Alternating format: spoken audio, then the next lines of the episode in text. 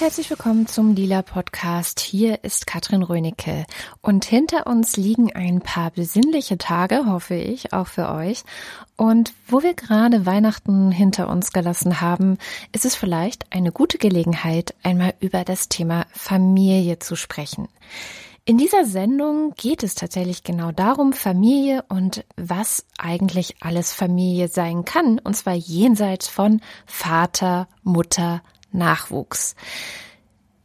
Experte für dieses Thema ist Jochen König. Und mit Jochen König habe ich vor etwa drei Jahren über seine Familienkonzepte, seine Familienkonstellation gesprochen. Er hat nämlich zwei Kinder mit drei Müttern. Und wie das geht, das erfahrt ihr gleich nach einer kurzen Pause. Wir schicken euch ins Kino und zwar in den Film Ben is Back. Der läuft ab 10. Januar bei euch im Kino und zwar mit Julia Roberts und Lucas Hedges. Die Geschichte des Films geht so, Holly Burns will mit ihrer Familie Weihnachten feiern, aber auf einmal taucht ihr Sohn Ben auf, gespielt von Lucas Hedges und Holly Burns ist Julia Roberts. Und Holly ist irgendwie die einzige, die sich darüber freut, denn Ben, ihr Sohn, ist drogenabhängig und war auf Entzug und ihre Tochter Ivy ist sehr skeptisch. Mom? Mom? Hast du gesehen? Er hat zugenommen und seine Augen leuchten wieder. Es geht ihm eindeutig besser. Ja? Und warum versteckst du dann alles? Du weißt warum. Traurig, wenn man das tun muss. Hast du? Für dich würde ich dasselbe tun. Du wirst es nur nie müssen. Liebling, ich habe ein sehr gutes Gefühl bei der Sache. Ich aber nicht. Glaub mir, dieses Mal wird es anders sein. Das wirst du sehen. Bestimmt. An dem Film ist irre spannend, wie diese Familiendynamik so gezeigt wird. Also wenn du ein Familienmitglied hast, was eben drogenabhängig ist und so ganz viel Aufmerksamkeit braucht, dann bedeutet es einfach auch für den Rest der Familie ständig zurückzustecken. Und was ich in dem Film wirklich krass fand, ist, dass er die ganze Zeit spannend ist. Also fast schon von der ersten bis zur letzten Sekunde, weil man sich eben fragt, kann das gut gehen? Kann das funktionieren? Und Julia Roberts ist ja auch also wahnsinnig gut darin, diese Hin- und Hergerissenheit zwischen euphorischer Hoffnung und Skepsis zu verkörpern und auch wirklich die, die Spannung hochzuhalten. An der Familienkonstellation ist auch wahnsinnig spannend, dass es eine Patchwork-Familie ist. Die Holly hat nochmal geheiratet, Neil, und mit dem hat sie auch zwei Kinder nochmal. Und im Laufe des Filmes passieren Sachen. Wir wollen hier natürlich nicht spoilern, deswegen sagen wir nicht, was genau passiert. Aber Ben wird von seiner Drogenvergangenheit eingeholt und es tauchen wahnsinnig viele Probleme auf und Holly will ihm um jeden Preis helfen. Und die anderen Familienmitglieder sind da viel zurückhaltender. Die wollen einfach, dass die Familie friedlich leben kann, dass Holly auch nichts passiert. Und so entsteht tatsächlich, wie du sagst, dieses hin und her gerissene Gefühl zwischen Spannung, Verzweiflung, Hoffnung, es ist ein sehr intensiver Film. Also guckt ihn euch an, er geht auf jeden Fall unter die Haut. Und am 10. Januar ist Ben is Back dann auch im Kino. Und hier kommt jetzt das Gespräch mit Jochen König. Das ist übrigens zuerst im Erscheinungsraum-Podcast erschienen. Und weil Familie so ein herrliches Weihnachtsthema ist, hier ein kleines Glockengebimmel. Wenn du nicht Bücher schreibst, was machst denn du dann? dann bin ich Vater. ähm, genau, dann lebe ich eben mit meinen beiden Kindern äh, zusammen, verbringen mit denen Zeit oder wenn es noch um Geld verdienen geht, dann bin ich Pädagoge und arbeite freiberuflich für unterschiedliche Träger und mache so Schulprojekttage zu unterschiedlichen Themen. Erzähl doch mal so ein bisschen, wie bist du Vater geworden? Was ist passiert? Ja, das kam recht unverhofft, diese, diese zwei Streifen auf dem Schwangerschaftstest. Das war also nicht geplant. Und genau, ich war mit der Person, die dann Fritzis Mutter wurde, wir waren zusammen, äh, ein, ein Paar, und wir haben uns dann überlegt, ja, unter welchen Bedingungen können wir uns vorstellen, dieses Kind zu kriegen? Das war schon auch, das wäre für uns moralisch auch möglich gewesen, einen Schwangerschaftsabbruch zu machen. Also das war jetzt nicht, nicht für uns nicht ausgeschlossen. Das stand durchaus auch im Raum. Aber genau, wir hatten, wir haben es relativ früh erfahren und hatten dann relativ lange Zeit, uns Gedanken zu machen, wie passt so ein Kind in, in unser Leben, unter welchen Bedingungen können wir uns das vorstellen. Und dazu gehörte dann ähm, zum Beispiel, dass ich mir das viel eher vorstellen konnte, mit diesem Kind zu Hause zu bleiben. Dazu gehörte auch, dass wir uns von so einem Kind nicht vorschreiben lassen wollten, dann zusammenzuziehen und irgendwie so einen auf Kleinfamilie zu machen, nur weil jetzt eben dieses Kind dazu kommt. Und genau, am Ende haben wir ja diese Zeit genutzt, uns uns darüber Gedanken zu machen und haben dann diese Entscheidung getroffen. Ja, wir bekommen dieses Kind und ich gehe für ein Jahr in Elternzeit. Dieses Kind äh, zieht von der Geburt an zu mir, bleibt erstmal überwiegend bei mir und Genau, und versuchen das so ein bisschen anders zu machen als mhm. vielleicht viele andere. Was war denn da die Motivation? Also ich meine, der normale, in Anführungszeichen, ja, Weg wäre ja, man zieht zusammen, wie du gerade auch meintest, man macht auf Kleinfamilie, äh, weil alle sagen ja, das ist das Beste für das Kind. Man muss nur einmal Miete zahlen und, und man muss nur einmal diese ganzen Stromkosten und, und, und. Also es ist ja vom organisatorischen her auch viel einfacher. Wie kam es dann, dass ihr gesagt habt, nee, das ist es jetzt für uns nicht. Sicherlich haben wir es uns nicht einfach gemacht. Das haben wir dann irgendwann auch gemerkt, dass das äh, genau da viele Sachen da nicht so einfach sind. Aber für uns war relativ schnell klar, naja, so das Beste für das Kind ist, wenn es den Eltern gut geht. Mhm. Wenn die Eltern sich wohlfühlen in dieser Situation und das hat sich für uns nicht richtig angefühlt, ähm, zu sagen, naja, wir ziehen jetzt zusammen und leben so wie 90 Prozent der anderen, die, die eben ein Kind zusammenkriegen, sondern ja, das wollten wir nicht. Wir wollten weiterhin uns beiden relativ viele Freiheiten lassen. Ich konnte mir eben viel eher vorstellen, wegen mit diesem Kind meine berufliche Karriere, wenn man das so nennen mag, äh, zu unterbrechen und zu sagen, ja, ich kümmere mich jetzt erstmal um dieses Kind. Äh, Fritzis Mutter war gerade mit dem Studium fertig, wollte eigentlich gerade einsteigen in, in den Job und das hat für sie da eben nicht so gut reingepasst in dem Moment.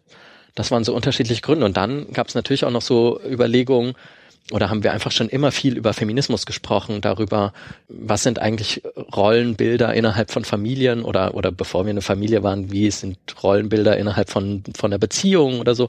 Das waren einfach immer Themen, die uns sehr beschäftigt haben schon immer. Deshalb war für uns klar, wir reden dann, auch wenn wir ein Kind haben, reden wir weiter über diese Themen oder das sind weiter Sachen, die uns dann wichtig sind hat es vielleicht auch einfach an, an der Romantik gemangelt? Also war das dann vielleicht auch einfach so eine Beziehung, wo man sagt, na ja, ich mag dich total gern und so, aber ich möchte jetzt eigentlich nicht sofort mit dir zusammenziehen und ähm, vielleicht ist die Distanz auch besser, wenn wir die behalten? Ja, ein bisschen auch. Also es gibt ja auch unterschiedliche Vorstellungen von Romantik. Ne? Natürlich, klar, manche finden das romantisch, so äh, als Mama, Papa, Kind zusammenzuwohnen. Ich finde das eher so ein bisschen, äh, mir macht das eher so Angst oder ich finde eher andere Sachen romantisch, glaube ich. Was macht dir da Angst? Ja, so ein Familienbild oder oder ich verbinde dieses Bild mit ganz viel ähm, mit ganz viel Stillstand, mit ganz viel das also so das soll überhaupt nicht so klingen, als würde ich würden alle Familien, die so funktionieren, als hätten die äh, Probleme oder als wäre das äh, problematisch. Aber, aber für mich passt das nicht. Für mich fühlt sich das ist nicht so dein. so eingeengt an. Genau, das, das passt für mich irgendwie nicht. Nicht, dass ich das mir auch nicht grundsätzlich irgendwann wenn ich groß bin, äh, auch mal vorstellen kann. Aber im Moment fühlt sich das, oder auch da in, in der Situation fühlte sich das überhaupt nicht richtig an. Okay, also das heißt, für dich war so im Vordergrund, ich entscheide mich für die Vaterschaft, aber nicht für die Kleinfamilie. Das sind zwei verschiedene Dinge. Ja, wobei auch, das stimmt ja auch wieder so, so, so absolut stimmt das ja auch nicht, ne? Nur nee. weil wir nicht zusammen gewohnt haben, heißt es ja nicht, dass wir nicht trotzdem zu dritt als Kleinfamilie viel Zeit verbracht haben. Ja. Das heißt, es, es war einfach so ein Mix. So das, das Beste von, von den verschiedenen Modellen, was eben gerade für euch sich am besten angefühlt hat. Ja, sagen wir so, so das genau, ist eine sehr individuelle Sache auch. Also du bist also Vater, du hast dich für die Vaterschaft auch entschieden und hast ja dann die Elternzeit genommen, ein Jahr lang. Das ist ja auch schon mal recht untypisch. Also das, ähm, seit es das Elterngeld gibt, spricht man ja von den Vätermonaten in Anführungszeichen. Das sind ja meistens dann tatsächlich nur die zwei Monate, die die Väter dann nehmen. Du hast dich da für mehr entschieden. Was macht das mit einem? Also was, was, was stellt das mit einem an? Ich würde ja sagen, ich bin nicht wirklich naiv an diese Sache rangegangen. Ich habe nicht gedacht, irgendwie so ein Kind erledigt sich, sich so nebenbei.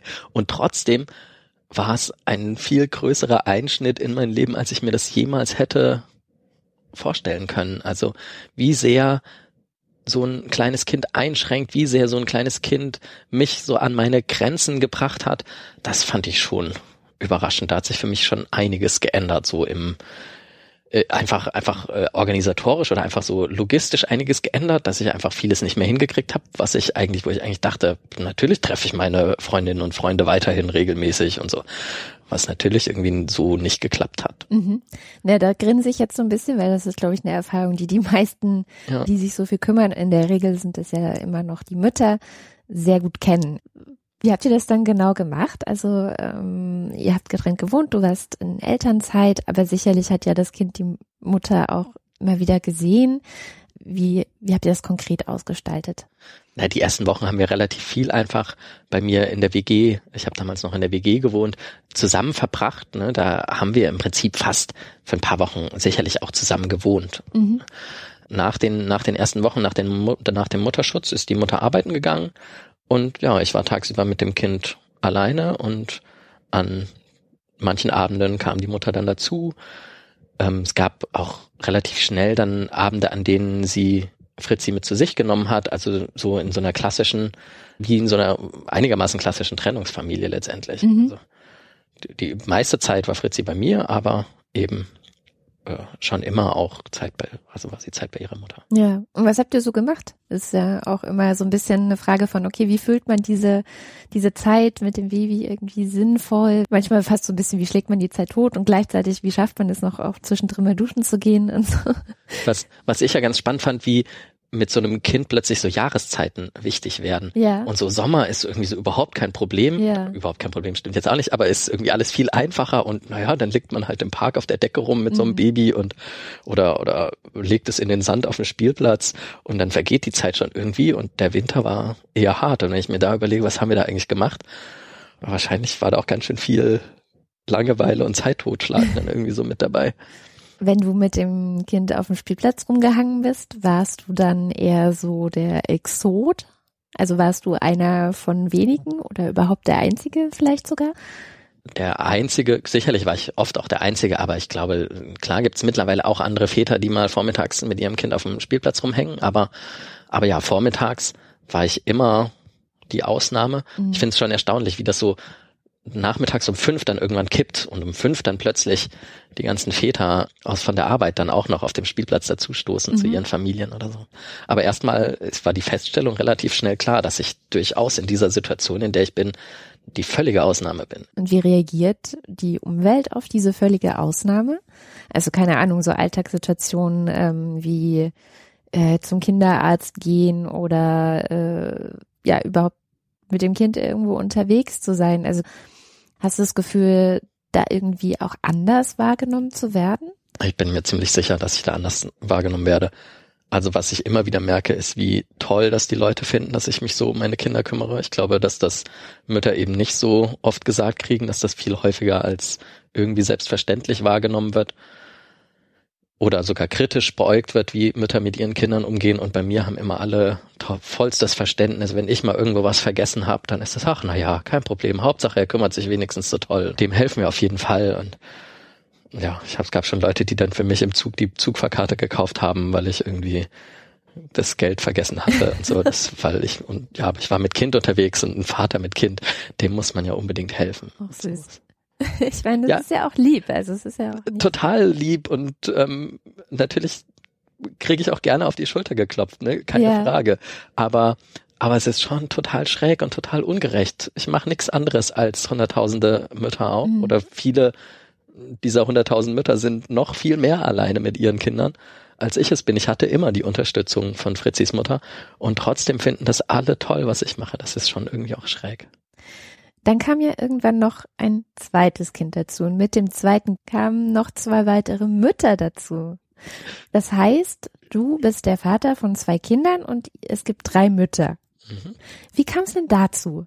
Genau, vorher kam ja dann irgendwann erstmal die Trennung von Fritzis Mutter okay. und so ein bisschen oder oder vor der Trennung schon diese Erkenntnis, naja, das ist ganz schön schwierig in diesem Stress mit Kind eigentlich noch Zeit für so eine Paarbeziehung zu haben oder mhm. sich Raum zu nehmen für so eine Paarbeziehung und an so einer Paarbeziehung zu arbeiten und zusammen zu bleiben. Das hat für uns nicht funktioniert. Jetzt nicht, dass das Kind die einzige Ursache für, für die Trennung war, das sicherlich nicht, aber es hing schon damit zusammen, dass wir nicht mehr, dass wir uns so voneinander entfernt haben, dass wir nicht mehr die Zeit hatten, Sachen auszukämpfen vielleicht oder so, die, was wir sonst eventuell gemacht hätten.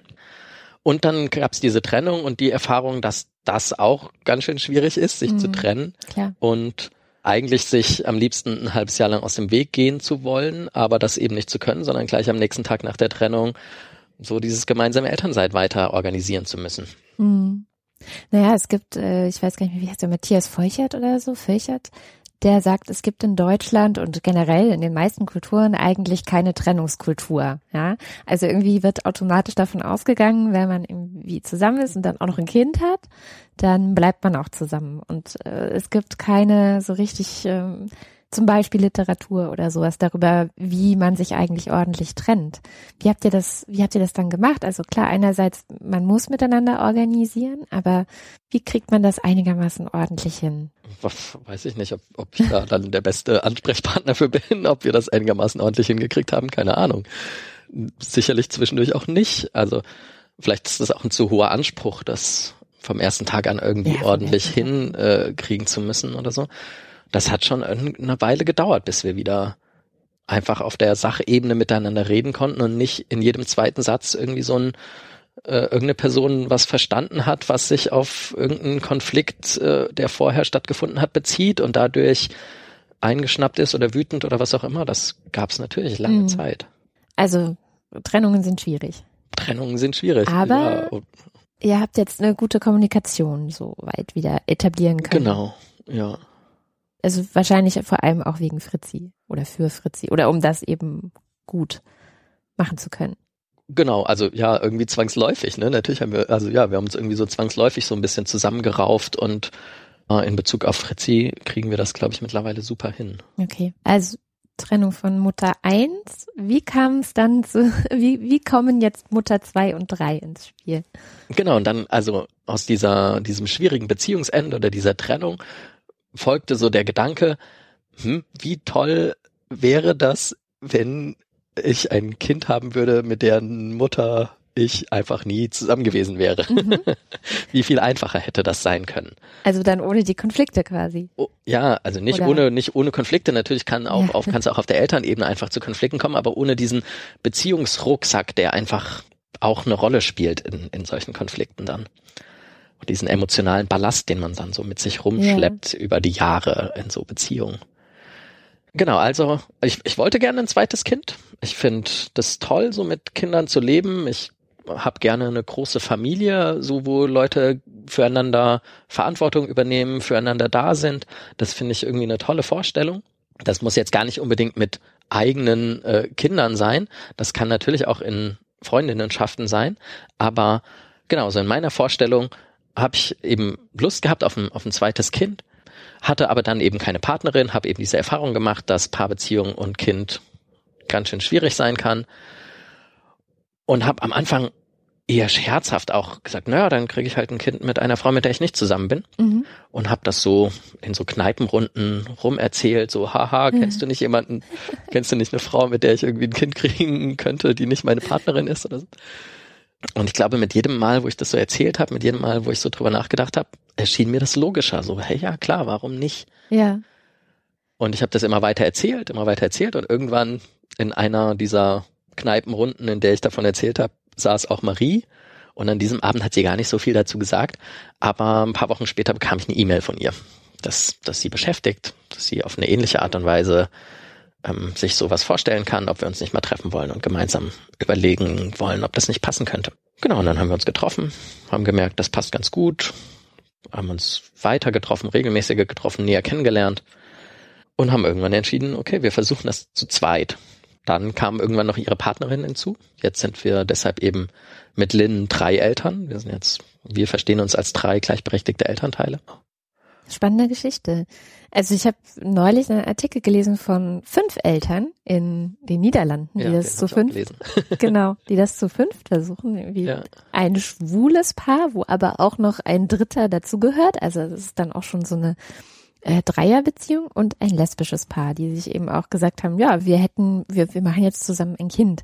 Was ist denn der Vorteil daran? Warum denkst du so, na, ohne Paarbeziehung ist eigentlich viel netter? Also bis auf die Konflikte und diese ganze Paarebene, sondern gibt es noch andere Vorteile? Also ja klar, diese die, die Paarbeziehungskonflikte fehlen für mich jetzt. Dann gibt's den Vorteil, dass das hatte ich jetzt mit Fritzis Mutter ja auch, dass wir nicht zusammen wohnen. Das heißt, dass ich manchmal auch wirklich einfach kein Kind bei mir habe. Mhm. Also dass wenn das Kind, wenn die Mutter quasi verantwortlich ist oder die beiden Mütter verantwortlich sind, dass ich dann auch einfach zu Hause durchschlafen kann. Das ist, glaube ich, ein, also was, was mir total gut tut, was ich total wichtig finde, so auch mal zwischendurch abschalten zu können. Ich habe jetzt zum Beispiel ein äh, freies Wochenende vor mir. genau, und, und das brauche ich total, um mich dann wieder auf die Kinder freuen zu können. Das heißt, du sammelst in der Zeit ohne Kind Energie für die Zeit mit Kind. Genau. Was ja tatsächlich ein sehr häufiges Problem ist, dass ganz viele Mütter vor allem, ähm, Väter sicherlich zunehmend auch, so ausgebrannt sind und überhaupt nicht zur Ruhe kommen und äh, das dann, also ja, gerade hat ein Bekannter von mir erzählt, der hat eben frisch ein Baby mit seiner Frau oder Freundin, weiß ich jetzt gar nicht so genau, egal. Und er sagte, seit anderthalb Jahren schläft er eigentlich nicht mehr durch, weil das Baby äh, alle zwei Stunden in der Nacht äh, wach ist. Und ja, und er kommt da aber auch nicht raus. Also was sie versuchen ist irgendwie sich abzuwechseln, aber natürlich ist der Schlaf trotzdem gestört, weil ständig steht einer auf und ständig ist irgendwas. Das heißt, das, das klingt ja sehr pragmatisch, dann zu sagen, naja, zwischendrin habe ich halt ein Leben ohne Kinder. Ich kenne das übrigens auch, ne? Also ich bin in einer ähnlichen Situation, allerdings durch die klassische Trennungsgeschichte, die da dahinter steht ich kann im Prinzip dann auch eher nur für mich reden, dass ich das eben total wichtig für mich finde und dass mhm. mir das mhm. total viel gibt. Dann an, an diesen Wochenenden manchmal, ja, und wenn es nur ums Durchschlafen geht, ne?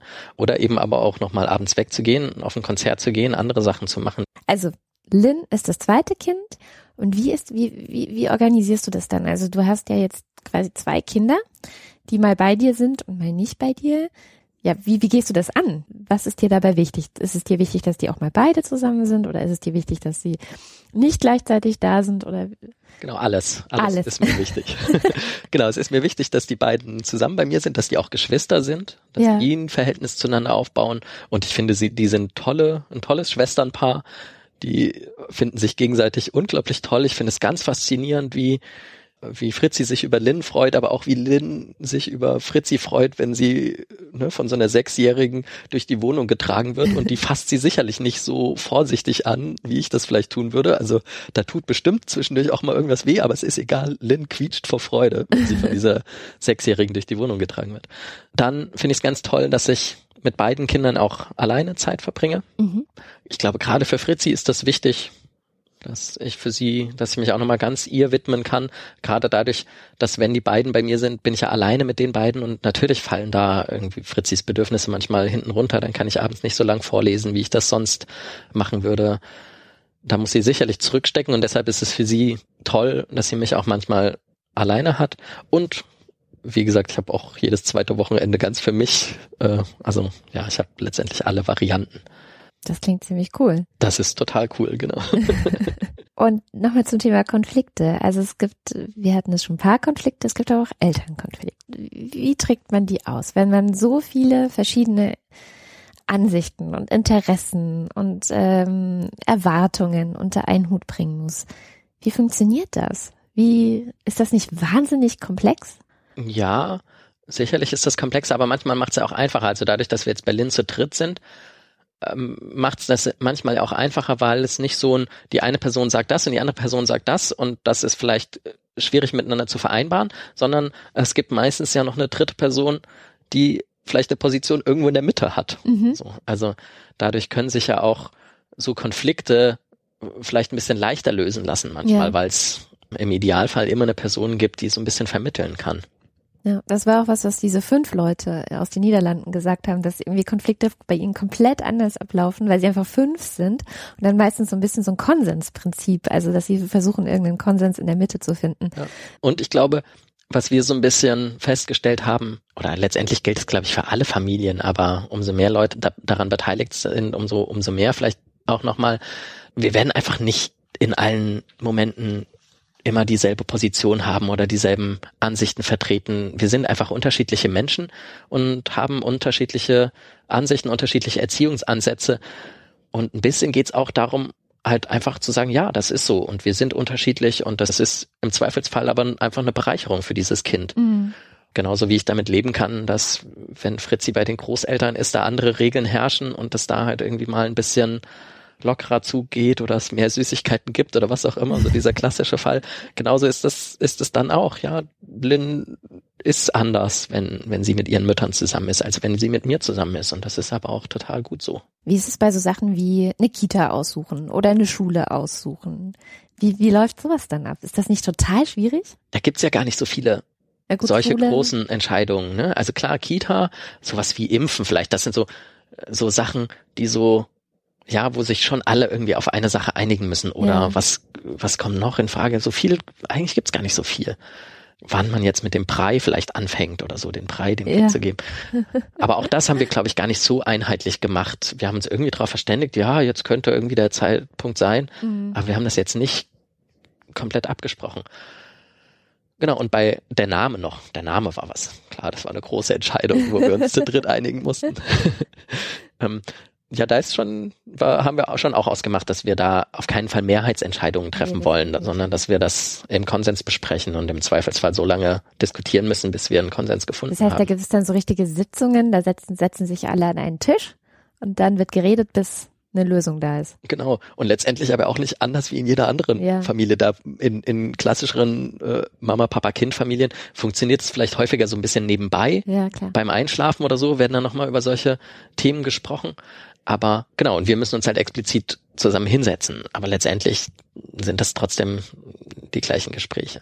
Aber gibt es nicht so bestimmte, weiß ich nicht, also man kann ja nun nicht mit jedem, mit allen Eltern gemeinsam Kinder haben. Also zumindest kann ich mir das nicht vorstellen. Ich kann mir nicht vorstellen mit x-beliebigen Leuten, weil ein bestimmte ein Weltbild oder eine, eine gewisse Idee vom Kind sollte ja ähnlich sein. Wie hast du die gecastet? Ähm, ich weiß gar nicht, ob ich das so, ob ich da jetzt so eine Liste aufstellen könnte mit Sachen, die mir wichtig waren.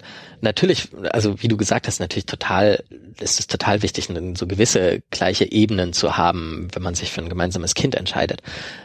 Mit Marie habe ich mich letztendlich vier Monate, glaube ich, bis wir letztendlich die Entscheidung getroffen haben, vier Monate lang regelmäßig getroffen und wir haben regelmäßig darüber gesprochen, wie wir uns das vorstellen, gemeinsam ein Kind zu haben. Mhm. Und ich glaube, dass wir letztendlich viel mehr miteinander gesprochen haben darüber, als es die meisten Paare tun, wenn sie Mhm. sich für ein Kind entscheiden. Also da haben wir viel mehr abgecheckt, so wie tickt die andere Person. Und Aber trotzdem, dann gerade deswegen, vielleicht können dann ja gerade Paare noch ein bisschen was davon lernen, weil die könnten das ja auch tun. Ne? Also man könnte ja versuchen, so, hey, wenn ihr Kinder kriegen wollt, dann überlegt doch erstmal, ob das überhaupt so und so passt und ob das für euch wirklich so funktioniert. Also es ist einfach so ein, so ein Abchecken, ob das auf der persönlichen Ebene gut funktioniert, wahrscheinlich. Ne? genau, So. also einmal so auf so einer, auf so einer freundschaftlich-persönlichen Ebene Mhm. gut funktioniert. Das sind dann gar nicht mal unbedingt Erziehungsansichten, über die wir gesprochen haben, sondern einfach verstehen wir uns gut, wenn wir zusammen über den letzten Tatort sprechen oder was auch immer. Ja. Genau. Mhm. Dann gibt's so ganz organisatorische Sachen, sowas wie, dass wir gesagt haben, naja, wir einigen uns auf Berlin als Lebensmittelpunkt für Mhm. dieses Kind. So, das ist ja schon irgendwie auch eine große Entscheidung für 20 Jahre im Zweifelsfall. Hm. Das heißt nicht, dass, dass da nicht noch ein Gespräch möglich wäre, wenn sich für irgendwen irgendwas verändert oder so, aber, aber erstmal war das schon, war das uns schon auch wichtig. Wie weit wohnt ihr denn auseinander? Ja, das ist, das ist so ein bisschen das, äh, was nicht ganz so schön groß. ist. Genau, bis eine halbe Stunde mit der Straßenbahn wohnen wir auseinander. Ah, okay. Das ist für Berliner Verhältnisse Ja, gar nicht so weit. Nö, ja. aber, aber dafür, dass mit so einem, dass wir ganz oft mit dem kleinen Kind diese, diese Strecke unterwegs sind, ist es dann doch ganz schön anstrengend mittlerweile. Oder überhaupt ziemlich anstrengend. Aber ja, es wäre schon schöner, die, die beiden Mütter müssen irgendwann mittelfristig einfach auch nochmal umziehen, weil die Wohnung sonst auch zu klein ist. Aber ja, natürlich ist die Berliner Wohnungssituation auch nicht so, Ja. dass sie sich dann irgendwie was aussuchen könnten, wo sie am liebsten wohnen wollen würden.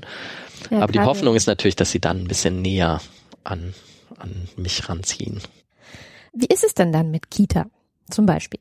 Na, also gerade wenn ihr so weit auseinander lebt, also eine halbe Stunde, wenn ihr, habt ihr schon eine Kita ausgesucht Ja. oder habt ihr schon eine gefunden? Wo ist die dann? Das ist die, in die auch Fritzi gegangen ist. Das heißt, es ist die, die bei mir um die Ecke Ja. ist. Und da hat dann eben den Ausschlag gegeben, dass einmal es sicherer ist, dass ich da wohnen bleibe, wo ich jetzt wohne, weil Fritzi geht da auch zur Schule.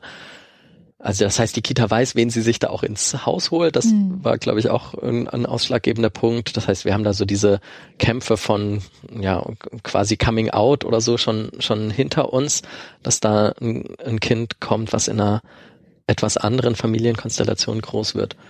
Das heißt aber, dass Lins Mütter dann, wenn sie das Kind dahin bringen, eine halbe Stunde Genau. hin und zurück brauchen. Ja, so ein bisschen liegt es auf dem, auf dem Weg zur Arbeit, Ja. zumindest von Marie, so dass dadurch ist es jetzt nicht ganz so ein großer Umweg. Aber klar, die haben dann ein bisschen mehr zu fahren als Ja. wir. Also du lebst das jetzt, ne? Du lebst es, du hast auch ein Buch darüber geschrieben. Ist das was, was du dann auch anderen Leuten so versuchst, ein bisschen schmackhaft zu machen? Also, Nee, Nee. Also, also letztendlich muss das jede Person für sich selbst wissen. Also schmackhaft machen vielleicht insofern, um zu sagen, ja, es gibt auch diese Möglichkeit und die kann Ja. auch funktionieren oder halt zumindest naja so. klar, es gibt ja total viele Leute, die stehen da, sagen sich, ich hätte gerne ein Kind, ich habe aber kein, keine Partnerin, keinen Partner dazu. Ich weiß jetzt nicht, was ich machen soll. Dann habe ich halt kein Kind.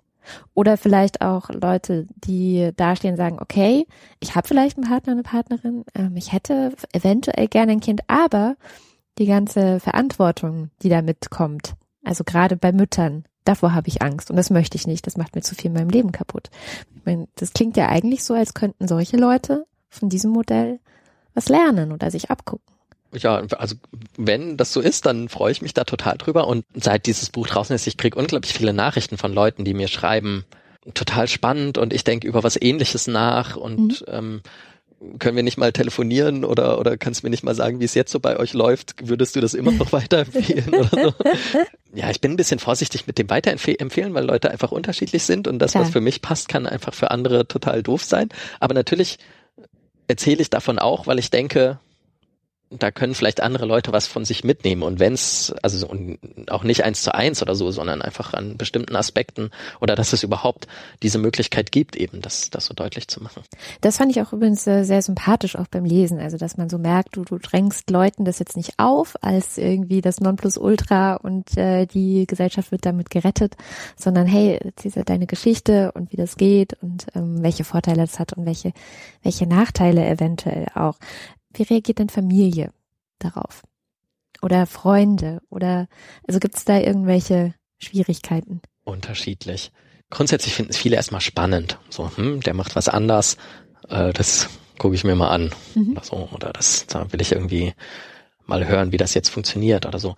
Aber natürlich gibt es bei manchen auch so eine gewisse Skepsis. Also dieses Mama-Papa-Kind-Ding als Vorstellung ist so präsent, so allumspannend, dass das schon die Vorstellung ist von den meisten, die, die erstmal Familie gründen wollen. Und das ist ja auch, da ist ja erstmal nichts gegen einzuwenden.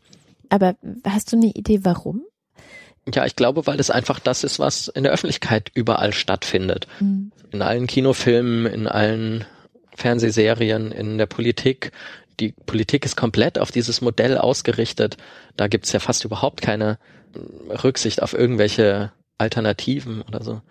Äh, Aber ich glaube, das bröckelt ja so ein bisschen. Also Mhm. klar, das ist so, aber, aber das verändert sich so ein bisschen. Ja, aber es verändert sich ja auf eine Art und Weise, die eher so ein bisschen, naja, äh, die unangenehmere Art und Weise, sag ich jetzt mal, weil es verändert sich ja durch die Hintertür dadurch, dass sich so viele Paare, Eltern trennen. Also es ist ja nicht so, dass die äh, Eltern jetzt plötzlich hergehen und sagen, ach, wir machen das jetzt so wie der Jochen König, das ist sowieso viel besser, dann haben wir nicht so einen Stress miteinander und dann ist, äh, der, sind die Konflikte vielleicht nicht mehr ganz so schlimm, sondern es, es passiert ja eher dadurch, dass einfach so unglaublich viele Trennungen passieren. Also irgendwie mittlerweile, ich glaube, an die 50 Prozent Scheidungsrate bei Ehen und Ja. die Trennungskinder nehmen zu. Und meistens landet es ja aber dann auch trotzdem noch bei den Müttern auf der Schulter. Und, und das ist ja der Grund, warum sich immer mehr Leute damit auch beschäftigen. Wie ist es denn bei euch? Wie, wie ist eure rechtliche Lage? Wie, was, was für Dinge mu- musstet ihr oder müsst ihr ähm, beachten? Wie, wie ist es mit Sorgerecht? Wie ist es mit, wo wohnen die Kinder offiziell? Genau, so ein Kind muss einen Hauptwohnsitz haben. So, das heißt, bei einer Person muss sie als Hauptwohnsitz gemeldet sein. Sie kann nicht bei beiden gemeldet sein, also oder nur als Nebenwohnsitz dann. Wir sind auch nur zu zweit sorgeberechtigt. Es geht in Deutschland nicht, dass drei Personen sorgeberechtigt sind. Ja, ich habe dazu ähm, alle, beispielsweise alle FraktionssprecherInnen aller Bundestagsfraktionen angeschrieben, wie sie denn dazu stehen, ob nicht auch drei Personen Eltern äh, sein können.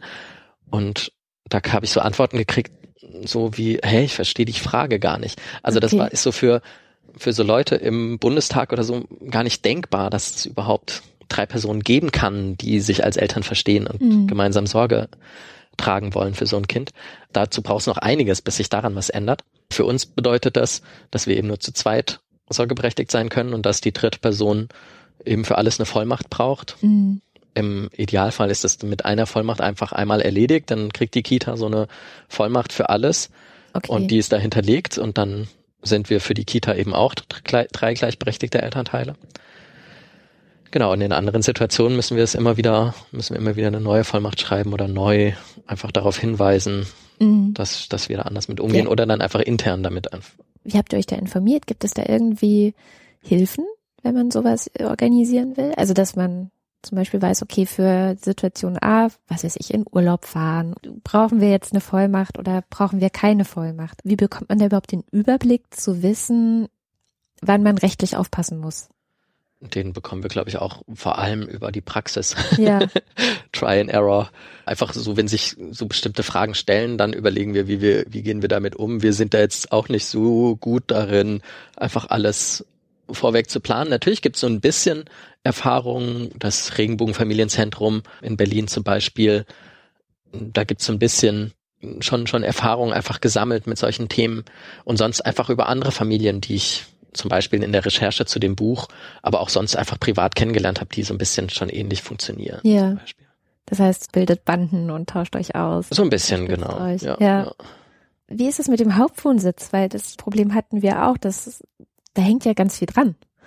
Also zum Beispiel hängt doch da auch mit dran, welche Schule einem zugewiesen wird oder welche, also wer, wer das Kind steuerlich absetzen kann zum Beispiel. Ja. Wie, wie regelt ihr das? Ja, so finanzielle Dinge mm, versuchen wir einfach untereinander dann zu klären. Mhm. Also auch Elterngeld, daran hängt das zum Beispiel. Nur die Person, bei der das Kind den Hauptwohnsitz hat, Aha, kann okay. Elterngeld ja. beziehen. Das heißt, wir konnten nicht gemeinsam in Elternzeit sein. Die eine der Mütter ja sowieso auch gar nicht in Elternzeit. Aber ja, auch, auch wir anderen beiden Eltern konnten nicht gemeinsam in Elternzeit sein. Ja, wir versuchen da einfach für uns dann irgendwie einen Weg zu finden, das dann die finanziellen Belastungen füreinander aufzuteilen mhm. und da immer wieder drüber zu reden, wer wendet jetzt wie viel Geld auf, wer kriegt dafür wie viel Kindergeld oder Elterngeld, um, um uns das dann zu teilen. Das heißt, ihr, aber eigentlich fangt ihr damit dann selber im Privaten auf, was im Politischen eigentlich suboptimal geregelt ist. Genau. Was würdet ihr euch wünschen? Wie sollte, was sollte sich ändern? Ja, als wäre einfach, also ganz praktisch wäre es super, einfach zu sagen, okay, wir können zu dritt Eltern sein. Mhm. Das, das wäre zum Beispiel was, was ich mir wünschen würde. Aber ich finde ja viel spannender überhaupt, wie Familienpolitik funktioniert und wonach überhaupt Entscheidungen getroffen werden. Und ich glaube, das muss sich einfach verändern. Also dass, dass nicht Familienpolitik an, an so einem Idealbild von Mama, Papa, Kind ausgerichtet ist, was es in der Realität natürlich noch gibt, aber was längst nicht mehr so die einzige Möglichkeit ist. Und ähm, ich fände es eher spannend, wie könnte es Politik schaffen, unterschiedliche Familien wahrzunehmen, ähm, deren Bedürfnisse mit in so einen Entscheidungsprozess einzubeziehen. Also zum Beispiel, das Elterngeld sollte für alle zugänglich sein, die sich kümmern. Also und, und natürlich die Elternschaft anerkannt werden für alle. Was Wenn man so ganz grundsätzlich überlegt, könnte man das Elterngeld auch noch mal noch ganz viel mehr äh, reformieren, weil das ja schon auch so ein bisschen so ein politisches Instrument ist, um vor allem bestimmte Eltern dazu zu ermutigen, Kindergeld zu mhm. kriegen. Mhm. Und das sind eben vor allem die, die eher so ein bisschen mehr verdienen. Oder ja. so. Also ähm, sowas wie die Anrechnung des Elterngelds auf äh, Hartz IV oder so ist, äh, die vor ein paar Jahren dann mhm. beschlossen wurde, finde ich, finde ich eigentlich noch viel katastrophaler für viele Familien. Oder das mit dem Hauptwohnsitz wäre natürlich auch die Frage, ob es da nicht doch zwei geben könnte, wenn die Realität so aussieht. Ja. Was war denn noch? Bei uns zum Beispiel war auch das Problem, dass wir immer diejenige Person, bei dem das Kind krank wird oder eins der Kinder krank wird, hat keine Krankenkassenkarte.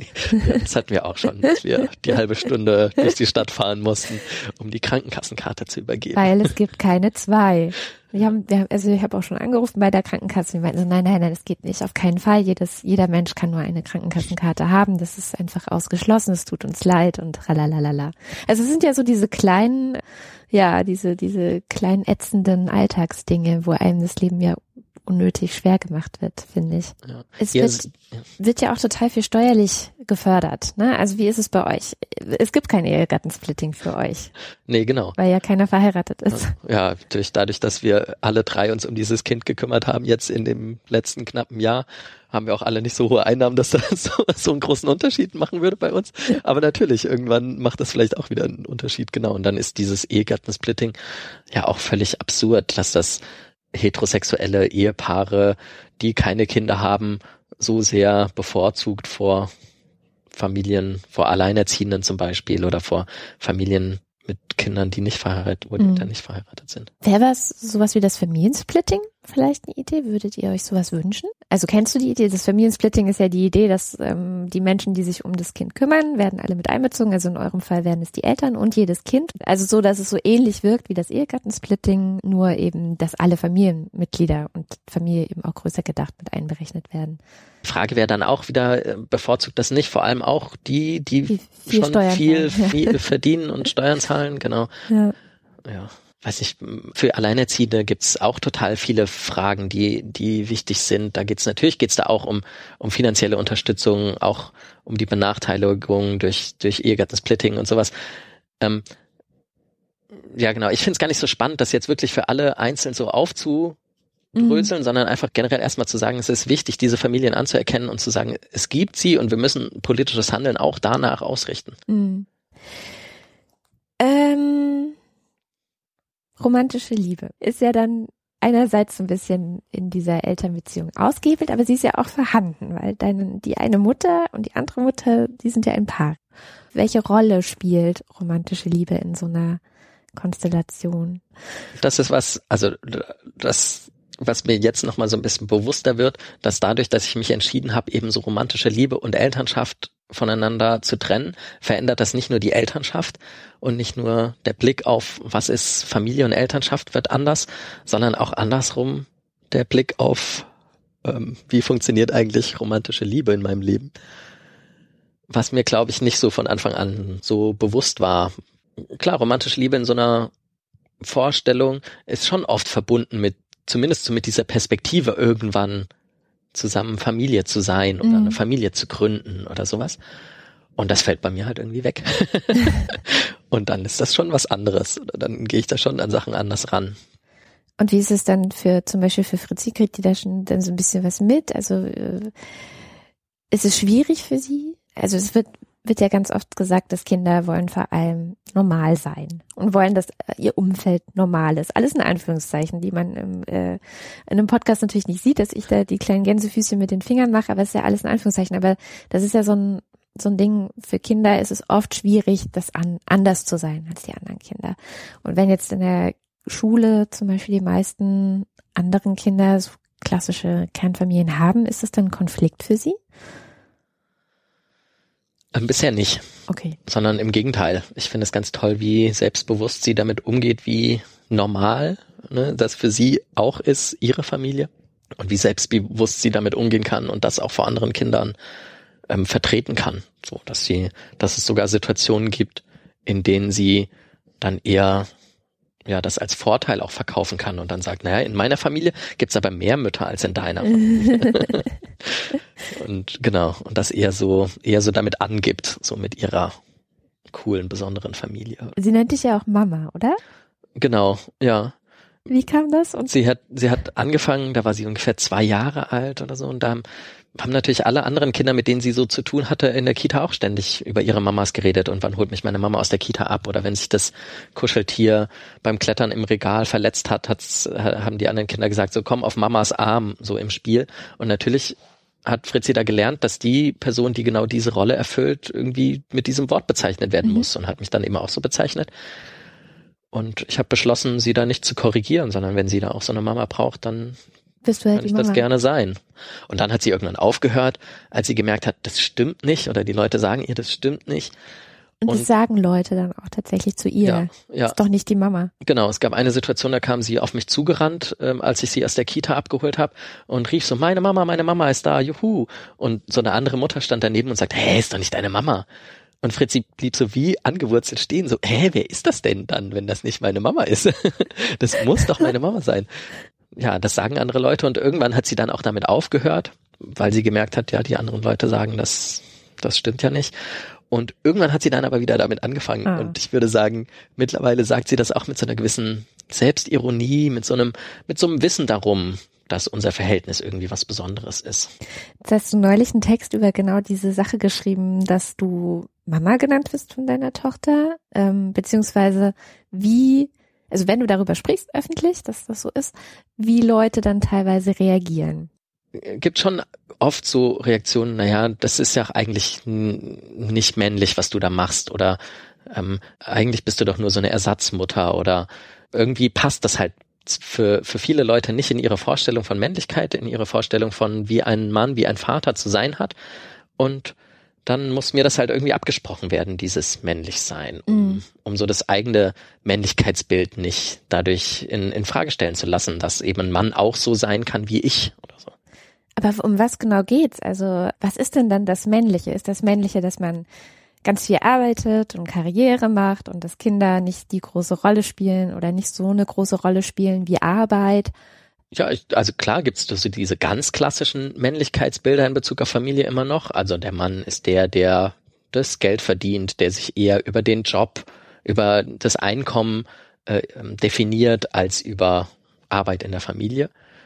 Und dann gibt's natürlich aber auch schon so leichte Veränderungen darin. Ne? Also es gibt, also mittlerweile gehört zum, zum Vater sein viel mehr dazu, auch sich auf Familie zu beziehen. Also das schon mehr, aber immer noch nicht so, dass da die Familie jetzt völlig im Vordergrund steht, sondern mhm. es ist für so ein, für so das typische Männlichkeitsbild immer noch eigentlich wichtig, auch noch was darüber hinaus zu haben oder eigentlich eine Frau zu haben, die dann im Zweifelsfall äh, dann doch die meiste Arbeit mit dem Kind erledigt. Die dreckigen Windeln die wechselt. Dreckigen Windeln wechselt, genau.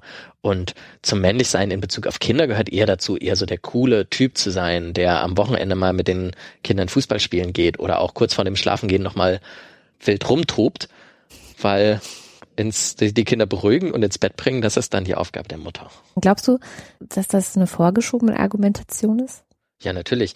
Ich, also ich, ich glaube nicht an sowas, ach so, an, an so essentielle Männlichkeits- und Weiblichkeitsbilder, sondern natürlich, das ist gesellschaftlich konstruiert und wenn Leute sich darauf beziehen, dann ist das eine politische Aussage letztendlich von denen und keine, keine, die irgendwie mit Natur oder sonst was begründet wäre. Ja. Es könnte ja auch sein, also manchmal habe ich den Eindruck, dass es auch so eine Selbstrechtfertigung ist. Also dadurch, dass man den anderen abwertet, das eigene Handeln ähm, nicht nur nicht unbedingt aufzuwerten, aber zu rechtfertigen, zu sagen, okay, ich kümmere mich nicht um meine Kinder, ich bin ein eher abwesender Vater und es muss ja irgendeinen Grund dafür geben, dass ich das so mache, weil eigentlich ich mir ja sonst eingestehen müsste, nicht da zu sein. Das also auf jeden Fall, das denk, also denke ich schon, dass das eine Rolle spielt. Also in dem Moment, wo wo man sagt, ein Mann kann das aber nicht, oder so. Das Kind kann jetzt nur durch die Mutter beruhigt werden, weil Mütter können das irgendwie viel besser. In dem Moment ist es natürlich eine super Ausrede für einen selbst, sich eben da in diese Situation nicht hineinzubegeben. Ist es deine Erfahrung, dass Mütter Kinder besser beruhigen können? Ja, in der Praxis ganz sicher, genau. Aber ich glaube, es liegt eben nicht an so einem essentiellen Bild von, weil Mütter halt so sind, sondern es liegt daran, dass Mütter sich darauf einlassen, zwangsläufig darauf einlassen müssen, weil es halt sonst niemand tut. Wenn das Kind halt schreiend da liegt, ich wusste am Anfang auch nicht, wie soll ich das jetzt machen, aber ich habe mich halt darauf eingelassen und ich habe es dann halt hochgenommen und versucht es zu beruhigen und nicht, äh, nachdem es zwei Minuten lang nicht geklappt hat, dann der Mutter in, den, in die Hand gedrückt. Und genau, auch, auch Mütter wissen nicht vom ersten Tag an, wie das alles funktioniert mit so einem Kind, aber sie lassen sich halt drauf ein oder das ja, kann ich mehr bestätigen. oder weniger zwangsläufig. Ja. Ich habe damals irgendwie äh, sehr viele Ratgeber dann auch gelesen, weil ich wirklich keine Ahnung hatte, teilweise, was ich machen sollte, ähm, was jetzt richtig ist, was falsch. Ich war hinterher übrigens noch verwirrter als vor den vielen Ratgebern. Dann dachte jeder Ratgeber erzählt jetzt zu dem einen Punkt, ne, zum Beispiel dann schreien lassen oder nicht schreien lassen, was ist richtig, ähm, muss man den Bedürfnissen immer nachgeben oder sollte man das nicht immer tun und ah, es ist ein Graus. Also es ist wirklich ein Graus. Es ist auch, auch für Mütter überhaupt nicht intuitiv in vielen Fällen. In vielen Fällen ist es dann doch das Beste zu sagen, scheiß auf alle Ratgeber, ähm, ich höre jetzt auf meine Intuition. Aber das ist ja dann keine rein mütterliche Intuition, sondern eine menschliche. am Ende. Ja, genau. Oder auch einer, natürlich hat die was damit zu tun, wie, was an, an Lebenserfahrung man mitbringt und wie man auch mit anderen Menschen in den letzten 30 Jahren des eigenen Lebens umgegangen ist und dass es eher hilft, eine Person in den Arm zu nehmen, um sie zu trösten, als sie auf den Boden fallen zu lassen oder sowas. Das ist jetzt, ja, natürlich hat das irgendwas mit Intuition zu tun, aber das ist ja auch was. Erfahrungswert. Auch ein Erfahrungswert, genau. Okay. Wie ist es denn jetzt für dich mit dem Arbeiten? Du hast ja schon angedeutet, dass das erste Jahr mit dem ersten Kind jetzt nicht dazu geführt hat, dass deine Karriere steil bergauf ging, sondern du auch ganz viel zurückgesteckt hast. Jetzt gibt's ja das äh, zweite Kind, wo ich ja immer noch im ersten Jahr bin. Ne?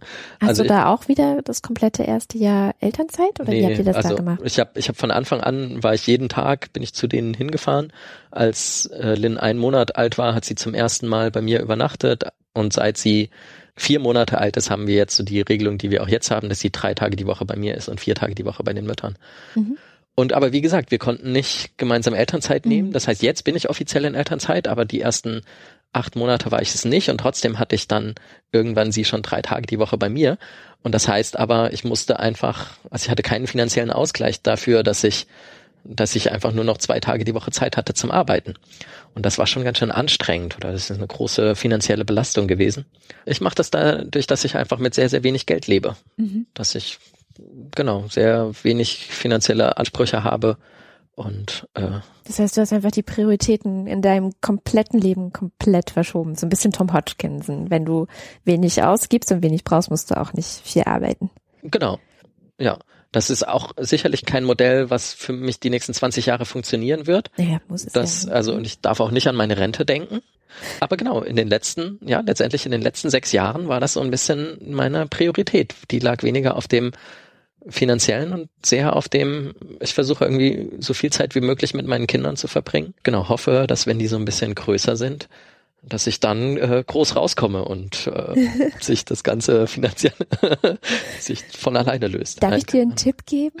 Du musst schon noch so ein bisschen mehr äh, ein Guru werden dann. Also du musst, wenn du sehr viel Geld damit machen musst, musst du Predigten halten und durch die Länder fahren und den Kindern und Eltern erzählen, dass dein Modell das Beste ist. Hm. Sonst wird das nichts mit dem groß rauskommen, fürchte ich. Ich denke mal drüber nach.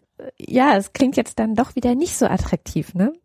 Also wenn man dann mal guckt, was, was für Prioritäten setzen die meisten Leute in ihrem Leben und wenn Familie im Anflug ist, also ein Kind in, im Anflug ist oder demnächst kommen wird und die ersten Verhandlungen geführt werden, so bei so durchschnittlichen heterosexuellen Paaren, die auch zusammenleben, und man sich fragt, wer bleibt denn wie lange zu Hause, dann ist es ja ganz oft die Entscheidung, es bleibt der oder diejenige zu Hause, der oder die weniger verdient.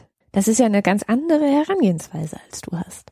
Ja, ich würde ja auch sagen, die stimmt ja auch so gar nicht bei den, den meisten Familien. Klar, innerhalb dieses ersten Jahres der Elternzeit ist es dann ein geringerer finanzieller Ausfall, wenn die Mutter, die weniger verdient, alleine zu Hause bleibt. Aber langfristig verändert sich ja das total wieder. Also es gibt, glaube ich, Studien, die besagen, wenn beide Elternteile für die gleiche Zeit zu Hause bleiben, sind beide danach, nach der Elternzeit, schneller wieder auf dem Niveau der gleichaltrigen Kolleginnen und Kollegen. Mhm. Während wenn eine Person länger ausfällt, die, also oder wenn die Mutter länger ausfällt aus dem Beruf, dann kommt die ihr ganzes Leben lang nie mhm. wieder auf das finanzielle Niveau der gleichaltrigen Kolleginnen das, und Kollegen. Das, das, hat irgendein Institut mal ausgerechnet. Ich werde das auch in den Shownotes nachliefern. Das waren irgendwelche 70.000 Euro, die die dann ihr ganzes Leben lang hinterher hinken. Ja. So. Also es ist auch nicht wenig Geld, wenn man tatsächlich so lange draußen bleibt. Ja. ja. Also von daher stimmt dieses Argument ja gar nicht, dass das das finanziell Beste wäre, wenn die Person mit dem geringeren Einkommen einfach zu Hause bleibt. Ich finde es das gut, dass wir das auch mal hier festhalten. und, und was ja auch immer so ist, dass ja durchaus in so Befragungen immer alle Leute sagen, naja, Geld ist nicht so wichtig, wichtig ist die Zeit mit der Familie. Das Problem ist nur, dass sie es halt in der Praxis dann einfach nicht durchhalten. Also ich, klar, es gibt Familien, in denen gehen Sachen nicht anders, also wo das wirklich, also so, das sind ja auch essentielle, äh, existenzielle Fragen. Also ich will jetzt gar nicht sagen, dass das für alle alle irgendwie funktioniert. Mhm. So. Ja, klar. Also, es gibt ja die Fälle, wo Männer in ihrem Job einfach dann so prekär wären, wenn sie sagen würden, ich mache das jetzt nicht mehr weiter oder ich mache jetzt so und so lange Pause, die sind ja total erpressbar auch oft, weil dann sagen wir, okay, dann, wenn du brauchst, gar nicht wiederkommen. Ja, genau. Und das gleiche Problem haben andererseits ja Frauen auch. Ne? Auch Frauen äh, haben befristete Jobs, die dann in der Elternzeit auslaufen und die dann deshalb wegen der Elternzeit nicht verlängert werden oder sonst was. Ja. Und das sind ja auch genau die gleichen Fragen für, für die Mütter. Ähm, Wobei es da natürlich oft nicht als so großes Problem angesehen wird, weil das Einkommen geringer ist, weil man sowieso das erwartet. Ja, also bei Frauen erwartet es ja irgendwie jeder, dass das passieren kann oder passieren wird. Frauen haben ja deswegen auch einen ganz anderen Umgang oder eine ganz andere Herangehensweise nochmal in Arbeitswelt. Aber es funktioniert auch nur solange, solange der Ehemann halt noch da ist und dann ja. zahlt. Und wenn der dann irgendwann wegfällt, dann äh, stehen viele Frauen plötzlich da. Das stimmt. Was, also vielleicht fürs Ende, so was bedeutet Vaterschaft für dich jetzt? Weil das ist ja was, worüber nicht immer so viel geredet wird. Weil meistens redet man ja über Mütter. Was eine gute Mutter ist und was eine schlechte Mutter ist vor allem auch. Das weiß jeder ganz genau. Aber was ist ein guter und was ist ein, wir müssen gar nicht sagen, was ein schlechter Vater, was ist ein guter Vater? Ähm, na, erstmal würde ich sagen, was ist gute Elternschaft? Und dann ist das natürlich was, ähm, dann hat es damit zu tun mit, naja, Zeit für so Kinder haben, sich auf Kinder einlassen zu können, Verantwortung zu übernehmen, auch in Situationen, in denen es vielleicht irgendwie nicht so cool ist wie Sonntagnachmittag bei Sonne auf dem Spielplatz, sondern eben auch in Situationen, wenn es dem Kind schlecht geht oder so, wenn man den eigenen Job dafür absagen muss oder so, das ist irgendwie gute Elternschaft. Und da unterscheidet sich das nicht zwischen Mutterschaft und Vaterschaft. Und dann kommt natürlich als Vater so die Komponente hinzu, dass ein Vater nur einen kleinen Finger krümmen muss und alle finden ihn toll. Irgendwie Philipp Lahm muss in irgendeinem Interview sagen, dass er auch schon mal die Windeln gewechselt hat und alle sagen, was für ein toller Vater er ist. Sigmund Gabriel, Sigmund Gabriel äh, wird, äh, muss sagen, dass er einmal die Woche versucht, das Kind von der Kita abzuholen und schon wird er dafür gefeiert. Und also lauter solche Geschichten, ja, da würde ich sagen, da ist sowas völlig, so Vaterschaft völlig so glorifiziert ähm, das hat mit der, ähm, mit der Realität, was es bedeutet, irgendwie für so ein Kind da zu sein, relativ wenig zu tun. Gute Vaterschaft ist nicht nur das, dass man irgendwie ähm, zwei Stunden mehr die Woche investiert als vielleicht 90 Prozent der anderen, sondern gut Vaterschaft müsste im Prinzip genau das sein, was gute Elternschaft generell ist. Also das, was ich, was ich anfangs gesagt habe. Ist das was, was du beim Müttern abguckst?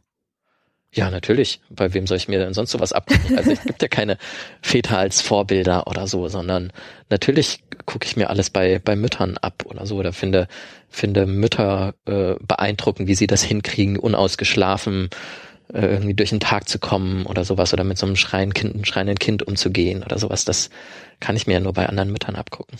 Ja, und ich Danke dir vielmals, dass du so ein bisschen erzählt hast. Ja, danke dir für die Einladung zu deinem Podcast. lustigen und verrückten Leben. Ja, das war Jochen König. Wenn euch interessiert, wie dieses ganze Familiending ähm, bei ihm so aussieht, er hat Bücher darüber geschrieben. Das erste heißt Fritzi und ich und das zweite Mama, Papa, Kind, Fragezeichen.